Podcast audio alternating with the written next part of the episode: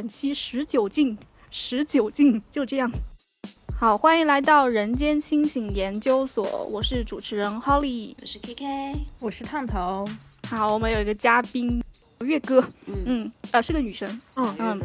但也是个哥。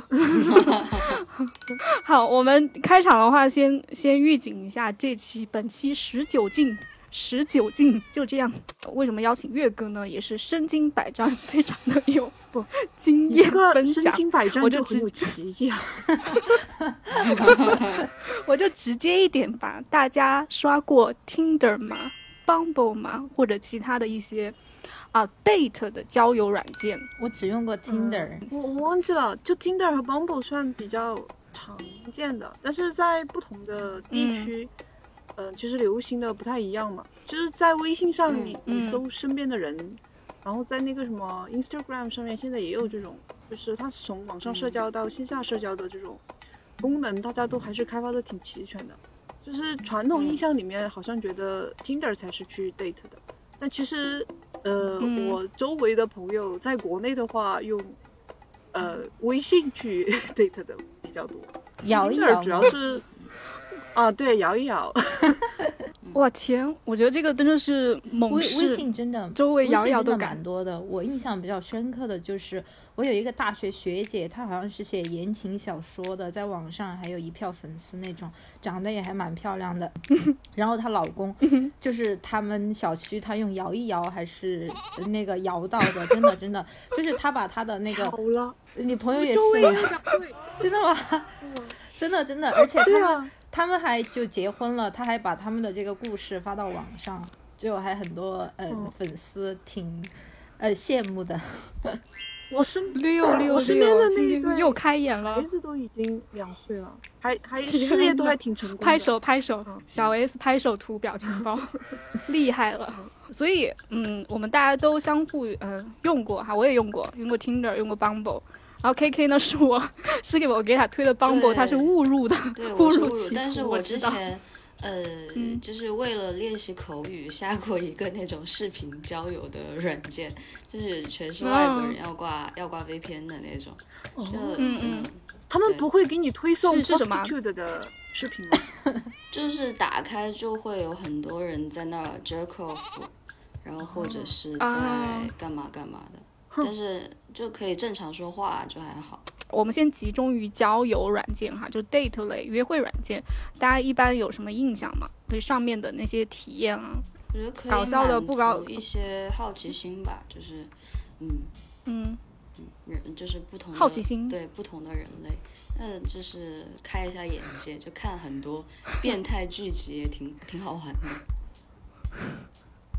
我。嗯，开个眼界。我的感受有点不一样哎，就是因为我我人不在，嗯，我我人在欧洲这边嘛。然后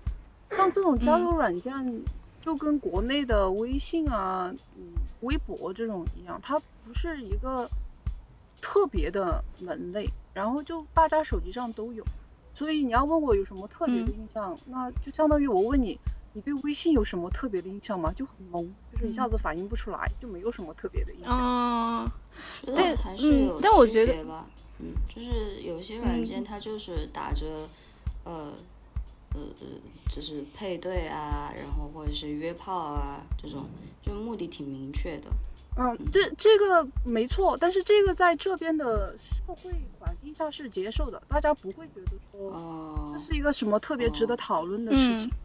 所以我对这个也没有什么特别的印象，就感觉大家手机上都有个 Instagram，也有个 Tinder，就很就很普通。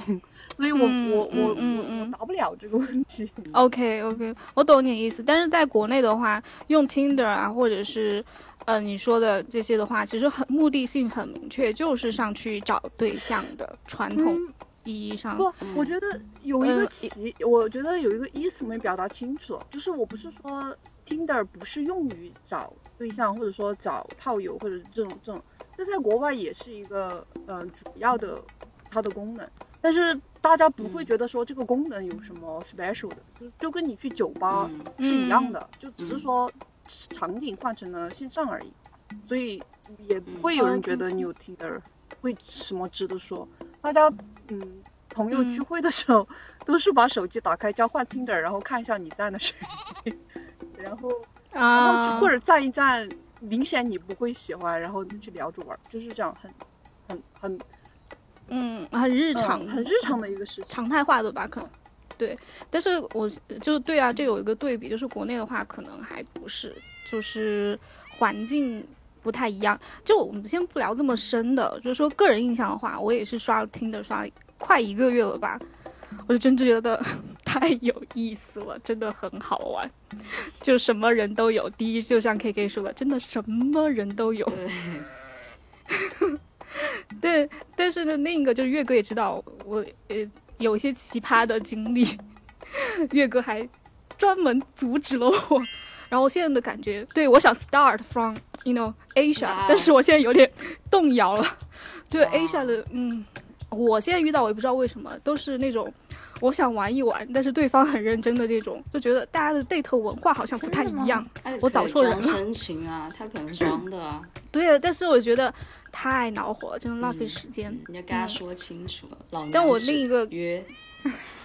就另一个就是我在里面看到的哈，就是大陆这边的观念真的很不一样。就是真的，我们先啊泛泛的聊嘛，就是这个大家有没有在听到遇到什么特别搞笑的事情？太多了，你想听哪一类的？呃，最搞笑的我要。我我我的搞笑可能，嗯，就是奇葩啦，就就。不不纯搞笑吧，知道吧？嗯嗯嗯。因为我有的时候放假有闲的时候会嗯跑出去玩嘛，就是做那种联航啊什么的，就是那那种时候就很随缘，就是你买到哪儿的机票就去哪儿，因为联航你也不能要求太多。还有的时候呢，你联航要转机嘛，就会转转过一些莫名其妙的国家，然后你在中途转机的时候一定要打开听着。上面的人如狼似虎，他不是见过几个人，好像跟他们的那个信仰吧，就是给我的印象好像不是这样的。但是只要你敢打开 Tinder，并且你上面有你的任何社交信息，比如说，因为在国外的话，呃，你如果写了 Tinder，你可以写你的 Instagram 上在上面。有的人是为了用这个吸粉嘛，这个也没有什么。然后，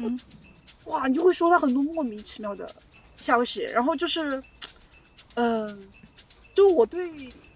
开一下地图炮哈，请大家呃自行评论一下。我对呃，哦，意意意大利人的印象就已经不是特别好了，因为他们非常的不言放弃，就只要他觉得哇，你只要 impress 他们一下，他们就会坚持不懈，锲而不舍，直到你物理消失在他们的范围内。然后中东那边的那个那些，不知道。就是雄性生物，呃，为了交交配权，或者是说为了，嗯，满足自己一些奇葩的想法和欲望，能有多么的努力，就是努力太过头了。然后，嗯，所以我给大家的第一个建议就是，路过那些国家的时候，不要打开你的 Tinder 定位，嗯，是个非常让你减肥的行为，就是嗯，我自己印象最深的一个事情。我印象最深的一个事情就是玩那个视频交友软件的时候，因为它上面基本上都是男的，就是一打开上那个摄像头就是在 jerk off，然后就会语言猥亵，然后我当时就觉得那就当做参观动物园嘛，对不对？你看到大猩猩 jerk off，你也不会有什么情绪起伏，对。然后我当时就尝试着跟一位雄性大猩猩交流。就问他有没有什么喜欢的乐队啊什么之类的，然后他就边 jerk off 边跟我说有，然后还打开电脑给我看他们的演出视频，但是还是在 jerk off，就很搞笑，对，就感觉自己在参观动物园。哎，谁说男的不可一心二用的？这个可以。对。他的反应是脊椎控制的，不是脑子。哦，对，有可能是，嗯，就是他们进化是不够完全的，就是他们不，就这不是我说的，对不起，对不起，对不起，各位男性，没有没有，可能可能事到如今已经没有男的听我们电台了，我觉得，没有没有，没关系，I don't care。那烫头呢？有没有什么？我之前玩的时候，嗯，倒没有什么呃某一个人特别印印象深刻，但是我有一个明显的那个印象感觉就是。嗯，本来会下意识以为就是外国人他会更直接嘛，就问你呃约不约之类的。但是我之前是那个玩 Tinder 的那个感觉是。中国男的倒比较那个直接，就是上来就问你约不约，呃，然后外国的他还会有两句前戏跟你聊一下，扯一点别的。那男的就是直接，嗯，哥哥很大，约不约这样子？真 的真的就是这样子。我觉得这种就是有点蠢的，千万不要那肯定。嗯，对，之前月哥给我的 tip 就是聊都不聊的那种，不可以，是吧，月哥？呃，聊都不聊，上来就问的那种，我觉得他比较适合去买个飞机杯，因为他，我就觉得他真的在就进行一个事事情的时候，他也不会关心你的感受啊。而且女生对对，你想要 orgasm 就已经很就算是你们两个人配合，然后你两两个人都很努力，而且你也很放松，这个事情他他也很难。然后你呃上来就问你。就是说他很大，他要咋咋咋的 这种哥们儿，他就是想找个洞，他不会关心你的感受的，所以你是注定对，这是比较重要的，所以就没有必要去为难自己。嗯嗯嗯，对，这个众姐妹一定要聆听。对，就是聊都不聊，直接来说，就是他主要是满足自己自己的欲求，对吧？他不会 care 你的体验不会好的体验感的这种。嗯，对对，也不是百分之百吧，但大部分也有那种的，他就是，嗯，无所谓，就是他就是对自己技巧很自信。但是我觉得这个事情，就对于女生的角度出发的话，嗯，你心里面还是要有一些呃 attachment 和 expectation 才会更更更进更容易进入状态。嗯，就是对方技术好是一码事儿，但是你如果自己心里面你的。思你的思想或者是你的 mental 层面上，你完全就对这个人无感的话，真的你光有技术也很难。就是他他他不是那个男的的问题，就是女生身体结构就是这样决定的。我这聊了短短一个月中，可能就遇到一个男的吧，最开始来就没聊两句，就是说自己活很好。我的感觉就是这人。他即便我第一，我就觉得这人智商不高，我接受不了。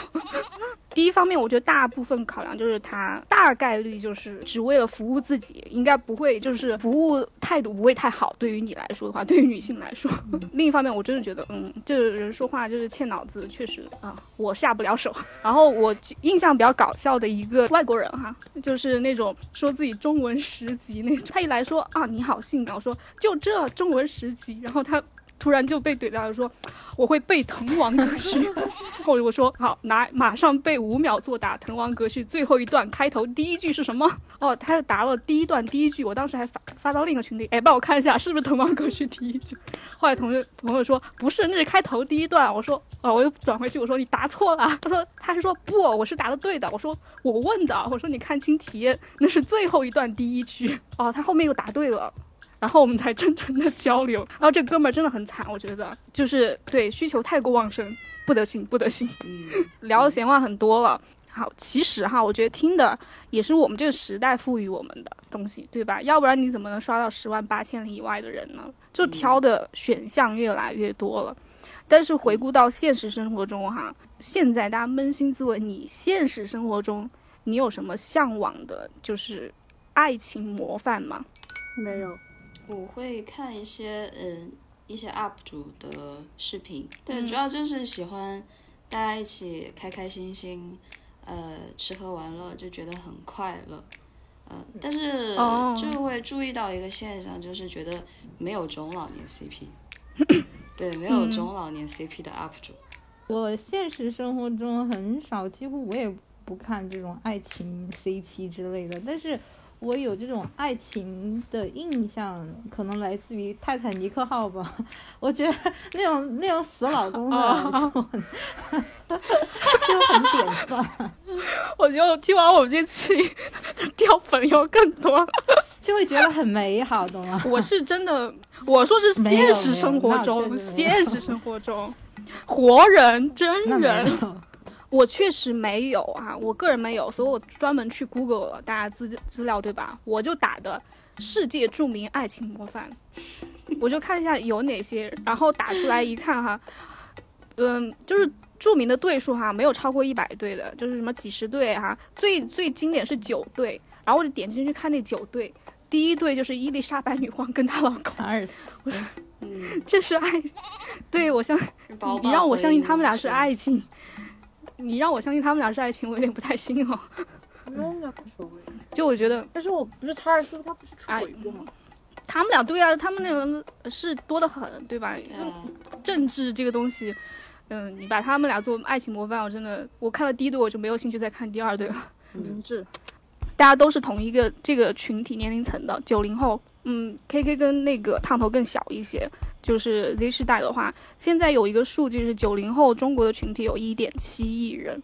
但结婚率的话，嗯、夸张一点，他们说结婚率，呃，结婚民政局有一千万，呃，就是说两千人两千万人结婚，结婚率不到百分之十，后面也有其他文章在反驳，有的说，哎，不止两千万，超过百分之十。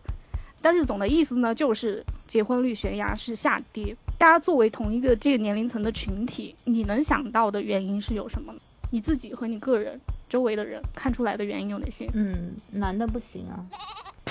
嗯，不要带情绪，呃，客观分析。嗯，那就嗯受一些社会舆论的影响吧，就像什么嗯家暴啊这些案件也也有嘛，然后让大家有了这种恐婚的心理，然后像我们这代人的话，女性的话受教育程度也比较高了。然后大家有了一个独立的思想，开始更多的去想自己想要什么，而不是说，嗯，以前的这个社会轨迹告诉我们到这个年龄就该结婚，怎么怎么样，很多人就可能，呃，要去追求事业啊，或者说做点别的，就没有说去考虑结婚这个事情。然后还有就可能婚姻观的改变吧，现在大家不觉得结婚是一件一定要做的事情，只是说可以，但不是一定。对，嗯，就是你刚刚说的，第一就是女性的受教育程度提高，第二是社会就是社会案件让有些人有恐婚的心理，第三你说就是婚姻观不一定要结婚，这个可能要打个问号，因为有些人是还是觉得一定要结婚的，婚是要结的，只是说在这个九零后的群体，大家对这个看法的比重我们也查不到，嗯嗯，对但比以前肯定是有下降的，没有那么多人一定。嗯我没有数据，所以我只能给我自己的为什么我对结婚兴趣不是特别大，或者说我作为九零后的一份子，为什么嗯嗯嗯我我还没有结婚？就是对嗯、我是嗯嗯九零比较早的那一批的嘛，就周围该结的其实都结。嗯嗯，从我个人来讲的话，刚才那三，呃，刚才说的那三个原因当中，有两个是，呃，符合我的情况的，一个是我自己有自己想做的事情，然后，嗯呃，作为一个普通家庭出身的人的话，你的时间、精力和资源，呃，还有其他，比如说金钱、教育资源，然后社会资源等等，都是非常有限的。如果你有一件自己真的想做的事情，无论是事业、学业，还是任何其他的你的兴趣，你能够投资的这些资源，它就很少。嗯、如果你选择了婚姻，呃，下一步就一定是家庭和就家，我所指的家庭是包括长辈的家庭，然后还有一个可能性就是你要嗯、考虑下一代，然后那个就会占掉你绝大多数的，起码是时间精力。然后你的身体上的话，如果你选择了下一代，你的身体上也会跟着有负担，你就不可能去再做一些啊、很，嗯，你你你你单身的时候想怎么就怎么的事情。我举个很现实的例子，我有一个我以前有一位同事，呃，他以前是我的一个 manager，然后非常优秀、很厉害的一个人，早年在国外打拼了几年，然后回来结婚生孩子，然后现在就一个稳定的家庭嘛。然后他的工作对口呢是比较适合在国外做的，他回国之后就找不到工作，因为他那个工种的话，他就只能在国外从事外贸啊，然后对外的这些业务，在国内没有这么多的工作机会。然后他就从一个 manager 的身份，然后变成了一个全职太太。然后我就，他就看着我一步一步超过他，然后走到了今天，然后在学术上，嗯、至少比他要成功的这个，呃，嗯呃呃，不是说地步嘛，就到这个位置。然后他羡慕羡慕我呢，他羡慕，他后不后悔婚姻呢？他也不后悔，但是他就会活在一种很纠结的状态里面，就是他一边嗯感受着他的梦想的远去，一边又被现实的这种温暖嗯给给妥协了。然后我就觉得我现在还没有到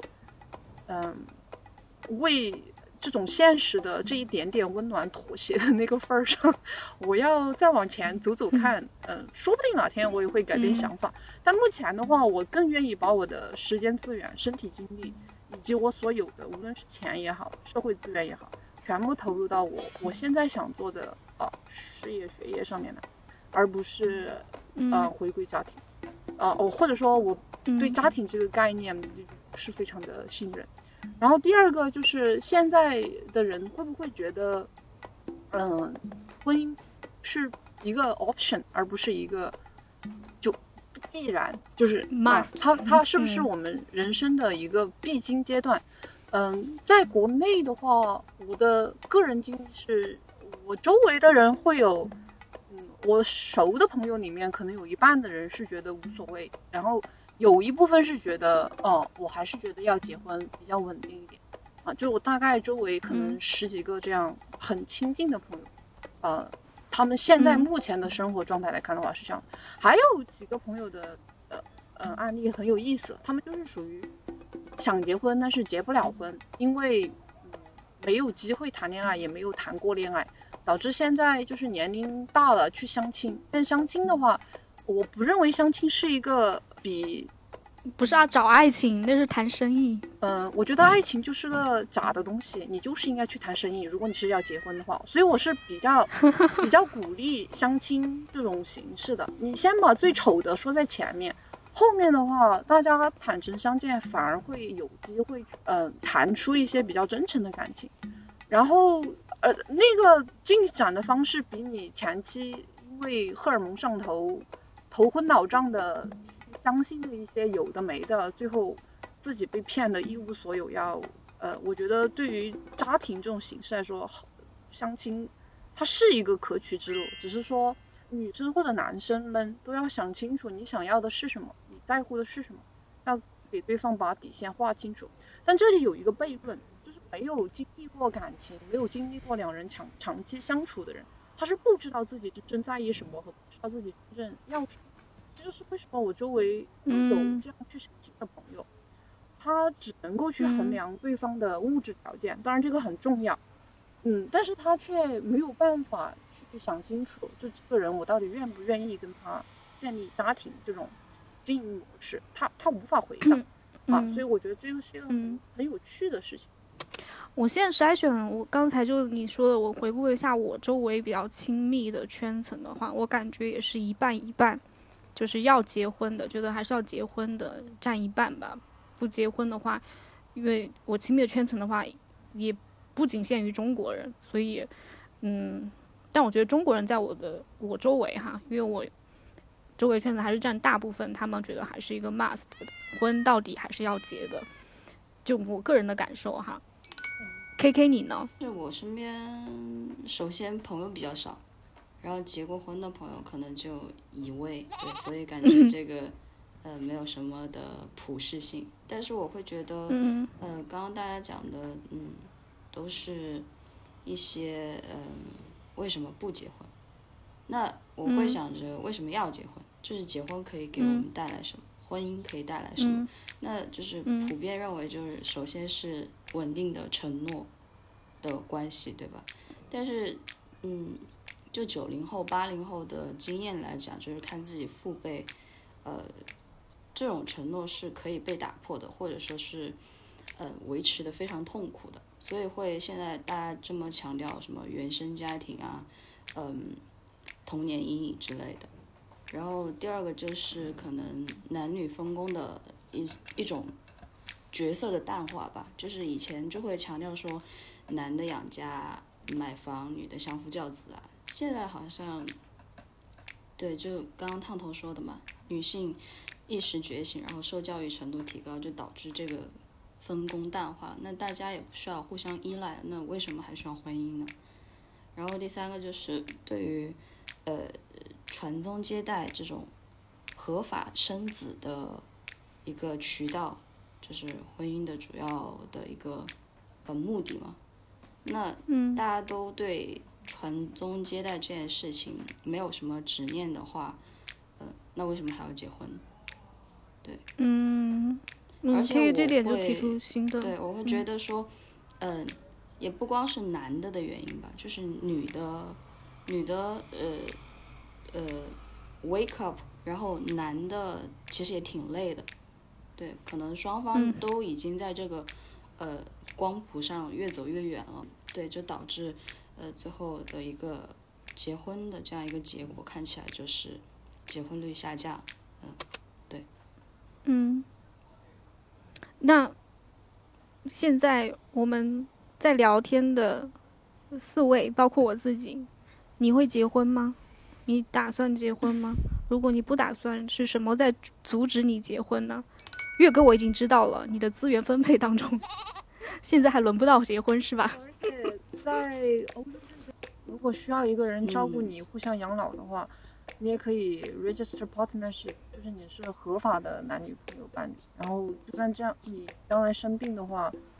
呃，无论你是无论你的 partner 是男的还是女的哈，就就算你的 partner 是同性也可以。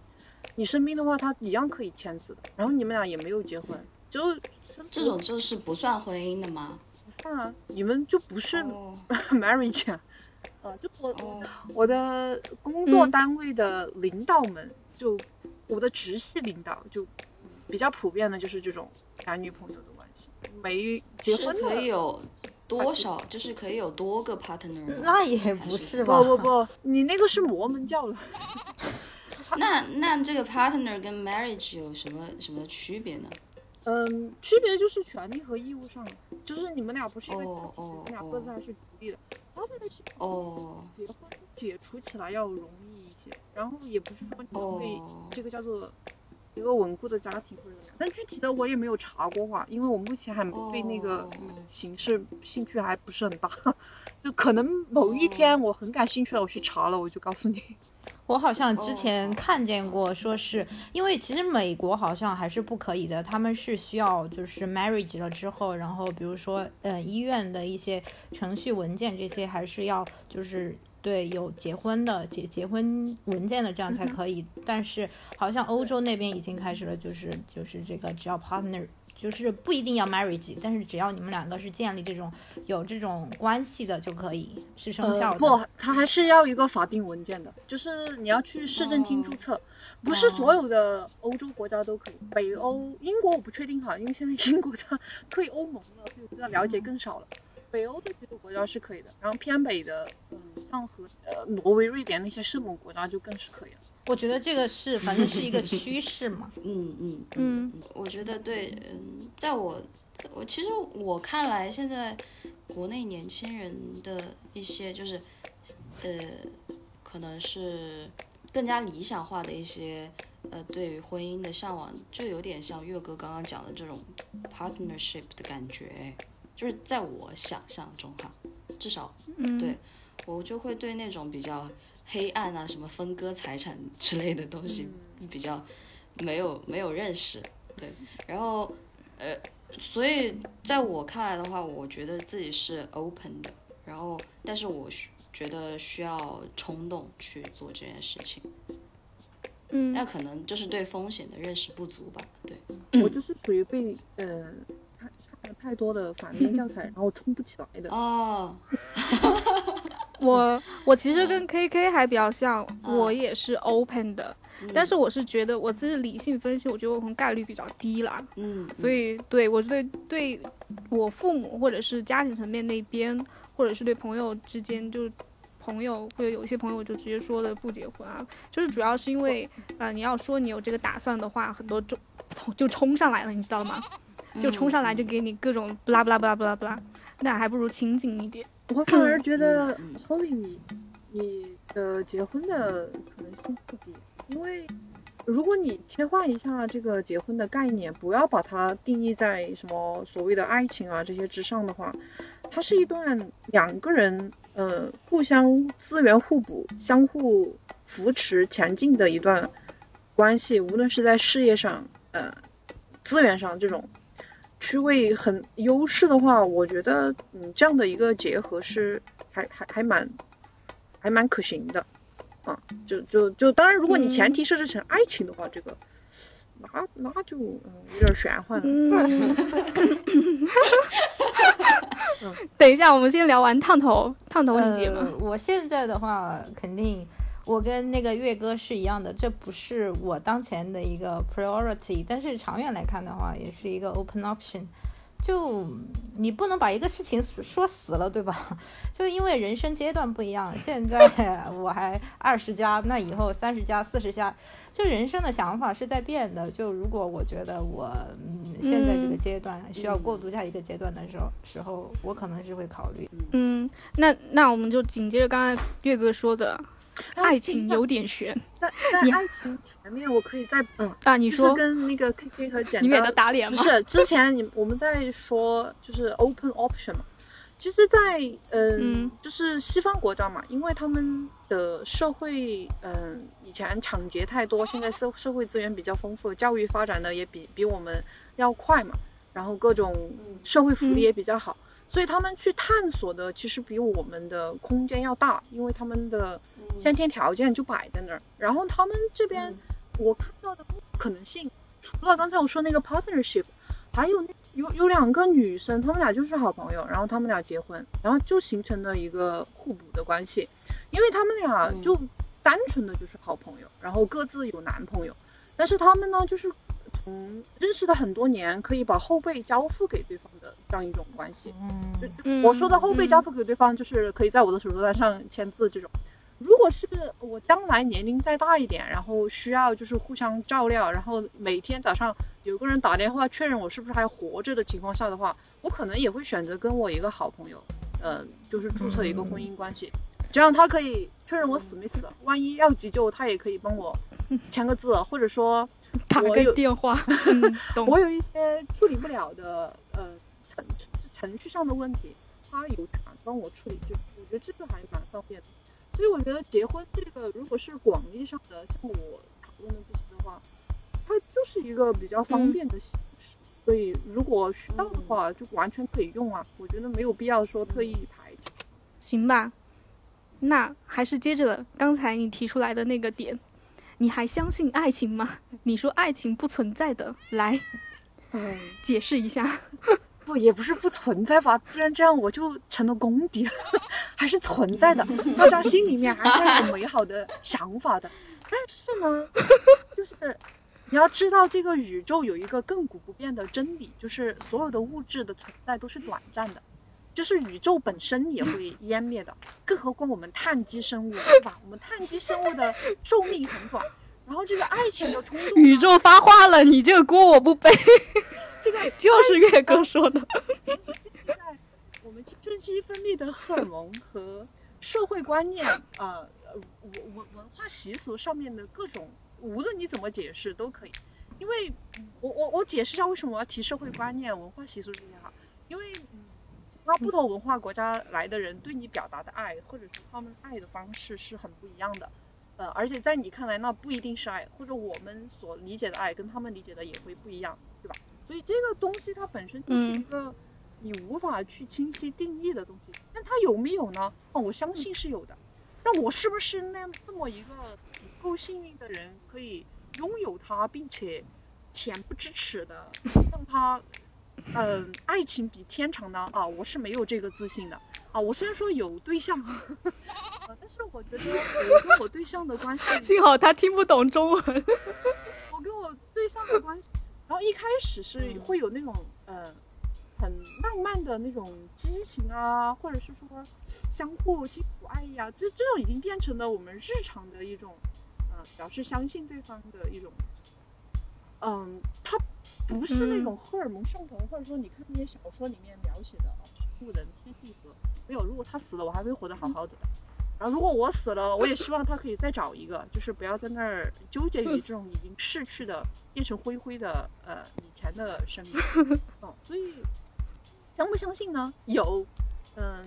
嗯，在我看来是啥呢？是呃一个美好的人生当中的可能存在，也可能，但是存在的时间不一定多长的一个愿景吧。然后它嗯嗯会不会没有它就不行呢？也不是，但是你有过之后呢，你就会嗯想再去要那个刺激。那最终的最终，嗯我觉得嗯还是会回归到类似于亲情和友情的那种依赖感，会更现实一些。嗯，OK，非常理性的发言。嗯嗯嗯，我觉得我跟岳哥的那个呃想法差不多，就是呃相信爱情，我觉得可以分为两个部分。第一个是相信爱情是不是存在，然后第二个是不是第二个是信任爱情是不是可以存续，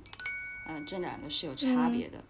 然后哦，就是会让我想到，呃，因为我今天在看那本书的简介，就是有一本书嘛，书名可能大家都听过。当我们谈论爱情的时候，我们在谈论什么？然后写这本嗯书的作者呢，他是，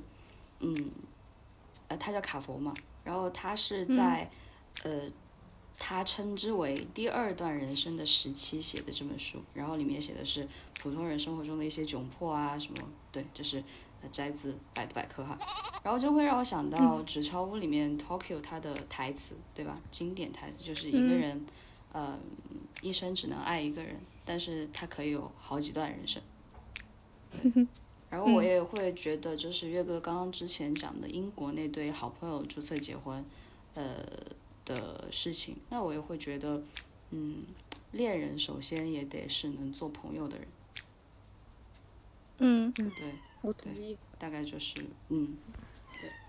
嗯，我觉得其实友情更长久一些。嗯，我还是想，我还是相信爱情的。但是我觉得刚才你们呃那个 K K 和岳哥说的，我觉得就是大多数人他对爱情存在一种误解，他们会把就是嗯、那个多巴胺上头的那种嗯、那种情况才描述为爱情。但是其实爱情本来它就有几个阶段啊，就是多巴胺上头的时候是一个阶段，然后。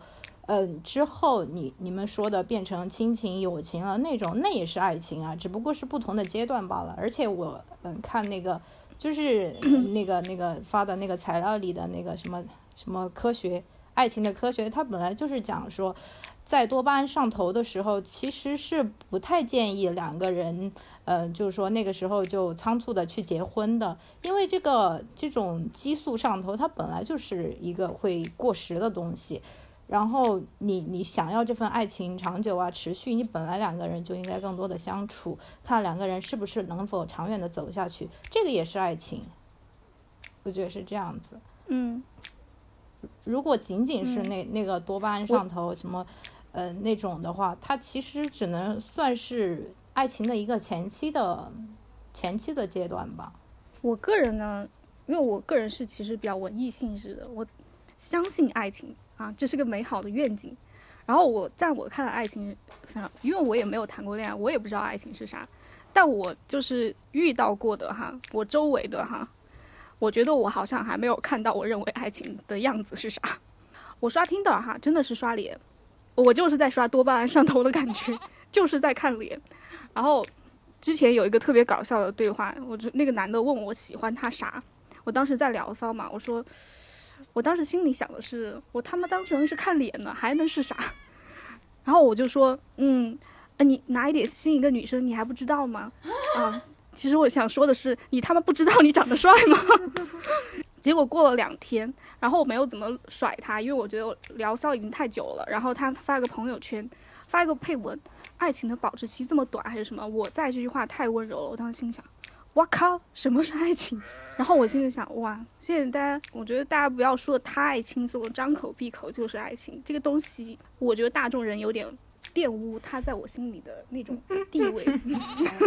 是相当纯洁的一种感情。你懂吗？我不知道那是什么，但是我我看到的大众，我觉得那个都不是，嗯，好吧，只是一个模糊的概念了。你的你的爱情那是文学作品里面的，不不不，文学作品我看多了，全都是怎么说呢？我跟我其他朋友都说我傻妞文学看的最多，韩剧看的最多，但是往往现实中我不会对那种上头，我觉得嗯因为看那个我才能保持对你知道吗？就是对我还是个直的。弯弯弯的也没关系啊。我想起刚刚呃，不就是我看那个 Tinder 人类学的一句很搞笑的话：世界上只有一种英雄主义，就是在你认清男人的真相后，还坚持做直女。Tinder 它就是一个去，嗯、social 刺激放它是松的地方，它跟爱情没啥关系，跟婚姻也没啥关系，只是说有的人运气好，可能他就跟你在现实生活当中遇到人一样，你去酒吧就等于爱情婚姻吗？不是啊，你可能在酒吧里面遇到一个人，他可能会跟你谈恋爱，这个是可能的，但不是说酒吧就是爱情的通道。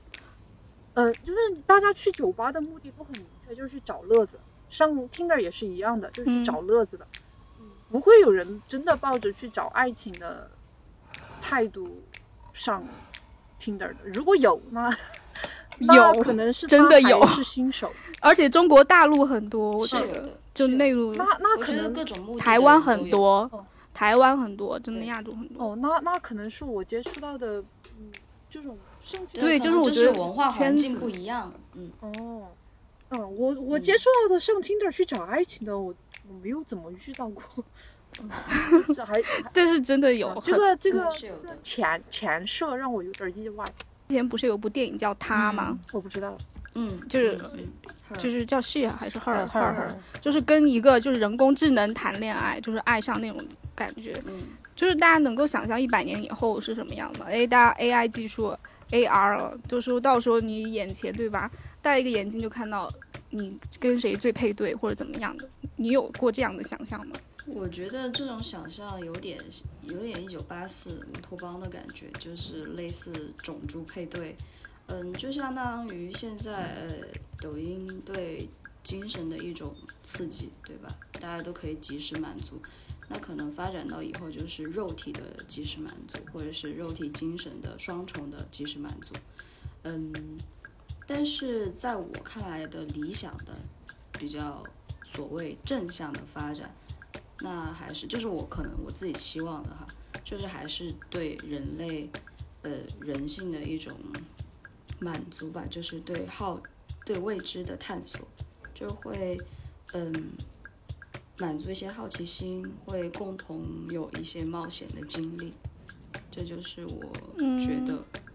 理想中的爱情或者是发展中的样子。嗯，对婚姻其实 K K 你说的这一点就是肉体上满足，现在听的其实确实可以做到了。这一类平台的话，对对，只是精神上的满就是可足好能肉体、精神双重满足，那可能就是会系统可能呃给你配对一个你觉得嗯你也可以跟他精神交流啊，大家也可以做朋友啊，对吧？然后这样的一个人，嗯。然后你们也可以线下嗯去约一约啊什么之类的。嗯。嗯。嗯。嗯，我真的好想尝试一下这样系统配对。月哥，你有没有什么想法？嗯，我还在思考，畅想一下一百年以，你是说一百年以后真实的情况可能是什么样，还是说我希望一百年？不是你畅想一下，对，就是一百年后，对吧？就是产品技术已发展到像 KK 所说的，可以肉体跟精神双重配对的那样的嗯，你觉得好还是不好呢？我觉得没有性格不一样，有的人他还是会，在现实当中，嗯、更更喜欢现实的 social 的状态。有的人他，嗯，觉得网络上去聊天交流，然后找对象比较便捷和容易谈开，那种人就会去选择上网。而爱情它只是人类感情的一种。我们生活当中，它缺不了人与人之间的交流，你就是会有一个 social 圈子，所以他爱情或者说肉体需求也好，精神需求也好，那最终归根结底还是两个人。我反而觉得它的变化不会太大。然后科技的发展，它可能会让你满足需求有更便捷的方式，就像那些 porn 的发展一样，就春宫图变到现在的。啊，动画片，但是它也不会改变人他跟其他的人接触的这种社会性的需求。我反而觉得爱情这个变化不会太大。婚姻的话，灵活，就不不会再被如果社会物质什么的足够丰富的话，大家就不再会拼命的去追求那张纸，而是真正的去找一个自己处得来，然后各方面条件一个比较合适的这样一种情况。嗯啊，所以后面那个婚姻的那个变化可可能在我看来可能会大，也有可能就会走向呃像西方国家那样的 partnership，或者是说朋友之间有这个结婚的这样一个社会契约，但是他啊在爱情上他并没有选择他的婚姻对象，是选择其他的人。嗯，我也觉得，就是比起现在，就是更加看重婚姻的形式，以后肯定会更加看重个人的体验，然后结婚也会成为一个很开越的选选择。然后，嗯，尤其是就是现在可能还是两个人，我觉得以后很可能就有三个人、四个人，也是不一也是不一定的。就像嗯刚刚嗯说的那个电影嘛，它它其实是更多的也是在强调两个人的精神吸引。嗯，因为像你科技发展了的话，你的一些 physical 的 needs 啊，它是可以通过科技满足的呀，就达到高潮什么什么的。然后，所以人们肯定会去更多的追追求一个精神上的共鸣啊，共同点。而且，就算是说，嗯，很多就是东西会过时，但是我觉得像是，嗯，虽然现在很多人已经不再信任家庭这个概念，但是我觉得这个概念是不会过时的。就是再过很多年后，就像就像很多科幻电影里，它就是呃很多人都都消失了，但是他们还是很强调这个家族这个概念，对吧？所以就算是以后，呃很多人他可能还是会觉得跟自己的同类就是会有一些 connection，然后这种 connection 就是这个爱情萌芽的这个点，对吧？所以在我看来的话，一百年后本来也很远，那个时候肯定像物质需求这些。就就不再说需要什么资源共享啊什么什么的，大家肯定是会更多的去对追求精神上的共共鸣，然后自己想怎么来就怎么来，婚姻也会有更多的形式，不不再是 两个人，可能一群人也是有可能的，我觉得哈。我想到了一个词叫做母系社会。对呀，也不是不可能啊，是吧？但我我只是想到一百年后的，就是刚刚 K K 给我启发，如果是精神肉体都可以配对的话，在我个人而言的话，我会觉得好像爱情这个东西好像也没有那么神圣，也没有那么，就是它变得容易的话，人们好像可能就不会更珍惜它，因为它变得容易了。现在也就可能美好的，对美好，它那么多人向往，就是因为它不可实现。对吧？就是少才珍惜。那可能那个时候婚姻，我倒是大家又会追求更高层次的东西，比如说 智商的，或者说我个人的猜测哈，我觉得一百年后的人可能会更孤独。那你们都好乐观呀！你们为什么觉得一百年后技术就一定发展，而不是第三次世界大战爆发，大家都倒退到 工业前时代？没有，我会考虑到有可能就是物资资源就会短缺啊，然后战争、瘟疫，整个。就是世界下沉啊，都会有可能的。对，你们就说那种可能性吧。嗯。就是我说另一种可能性，就是说，如果就是啊，按照对吧，大众人预想的美好愿景的话，只是说那个时候，我觉得可能爱情变得更容易的话，可能更孤独，在我感受。但婚姻，我觉得确实是一个嗯很多样的东西。我说就可以变化，真的。你说一句话。爱情婚姻，有些都是可能容易的。两个人相处就是慢慢磨合、慢慢打磨的这样一个过程。你跟你进入到爱情，你就要面临着跟这个人去慢慢的抛掉你自己的一些棱角，接受别人的一些棱角。它的过程不是愉快的。有一个我很喜欢的脱口秀演员，呃，他的有一个专场叫做 Jigsaw。嗯，那个专场号称全球最强劝分脱口秀，目前为止劝分劝分了五万多个人了，然后大家一一分手就在上面打卡，就看了这个去分手人太多了啊，所以就算是前期条件很好，大家的所有预想都很好，你也是真的爱，不见得说他会走下去啊，所以他他不是一个容易美好的事情，它就是一个艰难的修行的过程。你能不能忍受孤独啊？有些人就是害怕孤独，他就是要有一一个人呐、对，我觉得就有点像，嗯，刚刚月哥说看了那个 Jigsaw 的那个呃演讲，就是分手，就有点像人类，大家都知道自己会死啊，但是你在知道自己会死这个前提下，你也不会立马选择就会去死啊，那你会去要想着要体验中间的喜怒哀乐，那我觉得爱情也是一样的，那你可能知道爱情嗯会结束，但是会想要去体验，大家就是嗯上头、下头，呃，开心难嗯过的这个过程，重在体验吧。嗯嗯，对我们可能聊得很杂，但是可能对我们的听众大部分也都是女性，对吧？像 K K 说，二十世代的女性，就总的我来说的话，就是现在有一个词叫做结婚打卡，你们听过吗？没有哎没有哎，就是催得很紧，对吧？但是只要你结了婚之后，他你再离婚，他就不会再催你了。有这样一位，就是结婚打个卡，之后你就可以 freestyle 了，就是一个嗯，可是嗯。可是这样的话，你你 就是为对。别人去结婚的呀。我觉得这个对啊，大部分人就是为别人在结个策婚，略。是个策略。但我不不愿意为了别人去改变自己的这个选择。嗯，如果你有这样资本我只是如果你有资本做这样不为别人改变自己的选择的话，那你很幸运。Congratulations！其实听一下，是没有到那个阶段，可能对，